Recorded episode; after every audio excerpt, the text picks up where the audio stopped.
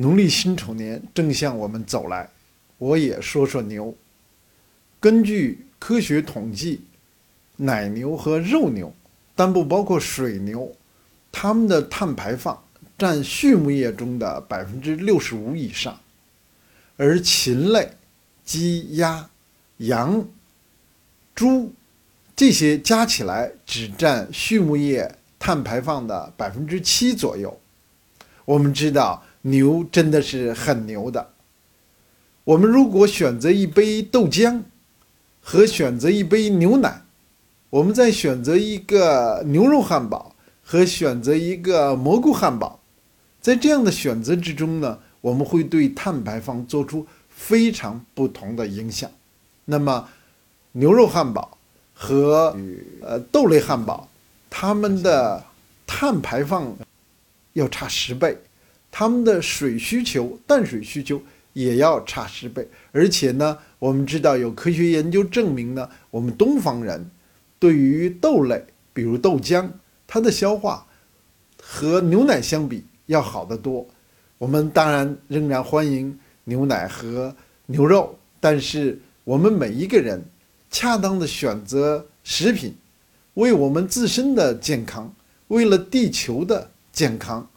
做出正确的选择，毫无疑问是十分重要的，因为我们人类正在面临着气候危机、生物多样性危机以及公共健康危机。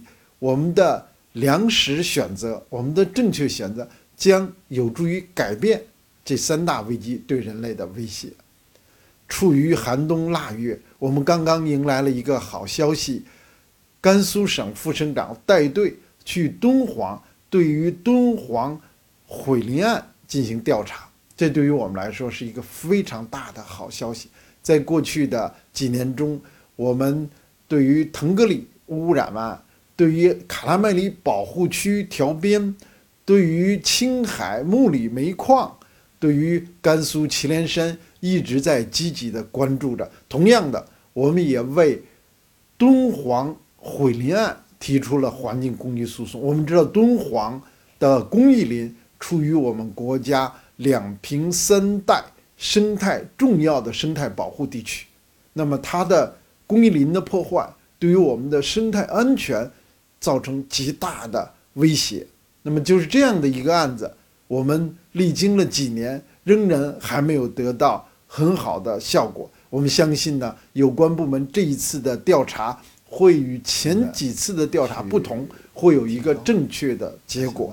我们希望要用心，每一个人共同都来参与到环境公共利益的保护之中，以我们的行动和我们的努力去改变我们今天正在不断走向灭绝的生物多样性，去改变我们今天不断面临更严峻挑战的气候危机和公共健康危机。